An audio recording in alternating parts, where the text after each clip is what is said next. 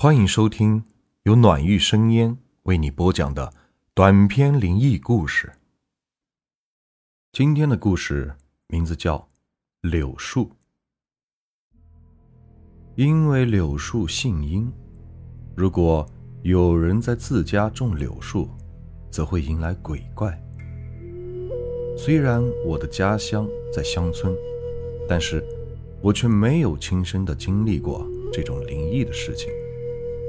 如果谁家的孩子要是在自己家或者属于自己家的地方栽种了柳树的时候，便会忍不住的摇了摇头，叹着气离开。虽然有好事者批评那些年轻人，但是没有什么用。村子里的年轻人对于老一辈人的批评和劝告是根本不听。更是说那是你们老一辈封建的思想，世界上哪里有鬼？只不过是你们那些老人以讹传讹罢了。其实，很多人还是比较注重享受的。如果在家里种一棵树的话，炎热的夏天就可以有一个乘凉的地方，也不至于酷热的夏天没有地方避暑。其实对于这种事情，我也是半信半疑的，毕竟我没有经历过，觉得这种东西根本是不存在的，更别说是那缥缈的鬼神了。可是，直到我曾经学校里的一个老师告诉了我一件事情后，我才相信世界上或许是真的有鬼。记得那是我毕业的时候，回到老家，抽空拜访了一下曾经教过我的老师。老师听到我问起这件事的时候，便给我讲了个故事。我的老师叫张国栋，长着一张标准的国字脸。老师是城市里的人，但是来这里教书已经几十年了。住在村子里的老师每天都是早出晚归的，对村子里的事情也不是那么多的了解。直到那年暑假的时候，张国栋却碰到了一件让他惊恐一生的事情。村子的路口有一棵需要三个人环抱的柳树，但柳树非常的高。枝芽更是垂直的耸拉在空中，而且柳树下面常年的阴冷。村子里的老人则说是树大成精，说不定树上住着鬼。可是受过教育的张国栋却觉得，这只不过是经过岁月沧桑的柳树自然散发的阴冷。罢了。不过，村子里曾经有人在柳树上看到有不少长着人脸、对着他狞笑的笑脸。可是，除了那个人，却没有任何人再看到过。张国栋并没有把这件事情放在心上，把它只不过当成是一棵普通的柳树罢了。可是，那一天从学校晚归的张国栋，走到村口的时候，却看到柳树下有一个人躺在凉席上，便打算打个招呼。可是，等到张国栋走过去的时候，突然发现，柳树中的一根枝芽正缓慢地朝着地上躺着的那个男人所卷去。张国栋看到这里，觉得是非常的奇怪，但还是大声的呼喊，让那个男人赶快的离开那里。可是躺在地上的那个男人，却仿佛没有听见一般，依旧是一动不动。眼看着柳树的枝芽卷在了男人的脖子上面，将男人提了起来的时候，那个男人才醒了过来。在空中挣扎的那个男人，却找不到任何的着力点。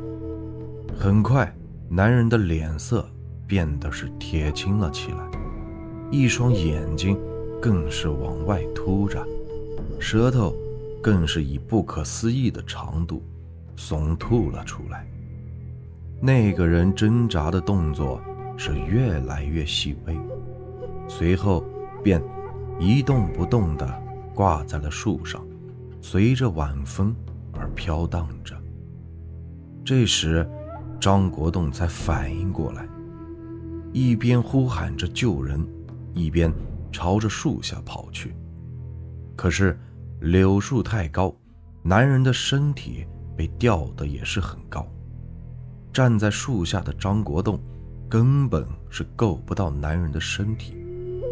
此时，不少的人。朝着柳树聚来，不知所以的他们，看到挂在树上男人的尸体，才反应了过来。其中有男人的家人看到这幅场景，便大声的哭喊着，朝着树下跑去。可是男人的身体却被吊得很高，而且看男人的表情，可以断定的是。这个人已经死了。人虽然死了，但是尸体总不能一直挂在树上吧？很快便有村民从自家搬来了梯子，在旁人的帮助下，将树枝剪断，将男人的尸体从树上取了下来。一个女人看到了尸体，便取了下来。便跑过去，趴在男人的身体上，哭了起来。可是很快，便从女人的口中响起了一声尖叫声。女人惨叫了一声，便远离身体，退到了很远的地方。也就在这时，所有的人才发现，原来男人的脸上竟然挂着笑容。虽然男人的死相是非常的难看，但是脸上的笑容却着实太过于诡异了，以至于一时间村子里的人都不知道该怎么办。最终，还是张国栋打破了沉默。人虽然死了，但是还是让死者入土为安吧。在村子里几个年轻人的帮助下，男人的尸体是被运到了他的家里。男人的父亲看到自己儿子的模样，便一口气上不来，昏倒在了地上。因为村子里的习俗是，早死的年轻人不宜声张，于是男人的尸体被凉席一卷，便在乱坟岗。找了个地方埋了。原本以为事情结束的村民们，却发现男人的尸体在第二天便开始腐烂了起来。原本有村民经过乱坟岗进山的时候，却看到了男人的尸体开始腐烂了，而且在男者的身体上，则长出了一颗。柳树苗，而且柳树一天比一天大，只是一个月的时间，已经长成了参天大树。奇怪的事情就从男人死亡的那天开始了。每当有村民从乱坟岗经过的时候，总能看到乱坟岗中。长出来的那棵柳树上面，挂着一具具的尸体。